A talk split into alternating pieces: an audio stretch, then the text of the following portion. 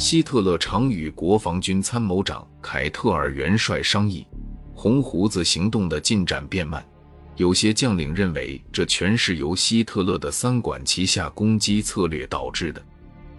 中央集团军群司令伯克元帅希望集中所有兵力攻击莫斯科，但希特勒并不喜欢胆敢反驳他的将军。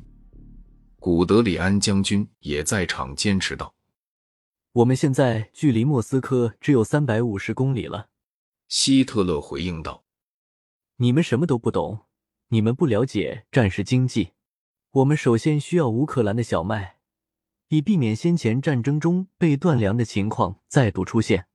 莫斯科只不过是一个象征，晚点再攻占也没问题。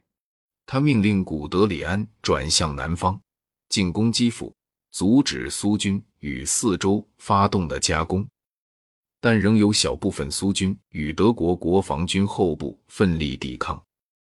纳粹德国的第二把交椅戈林元帅来到乌克兰，他说：“我们不养没用的人，能做事的人都得替帝国工作，其他人通通的死。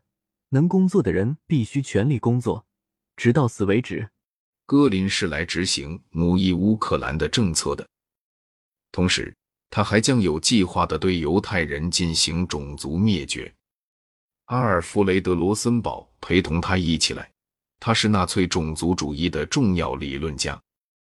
希姆莱和海德里希成立了一支由党卫队成员、警察和国防军士兵组成的行刑队伍，名为“特别行动队”，专门负责围捕犹太人。党卫队将犹太人带到树林里，然后发铲子给他们，要他们挖掘自己的坟墓。但党卫队觉得这么做速度太慢，于是。又命令犹太人挖掘长形合葬墓，让受害者躺在前一批死尸上一起埋葬。但这么做依然很费时间。党卫队便决定在基辅附近的娘子谷执行大屠杀。两天之内，有三万三千七百七十一个犹太人遭到处决，有男有女，甚至还有儿童。像这样的人间地狱前线上还有数百座。屠杀之前，他们会先替被害人拍照。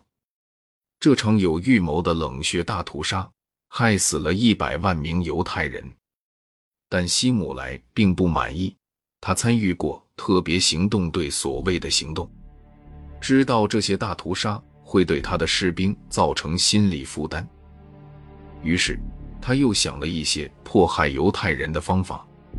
在这种情况下，将排气管接到后座的毒气车出现了。一年后，毒气室也投入了使用。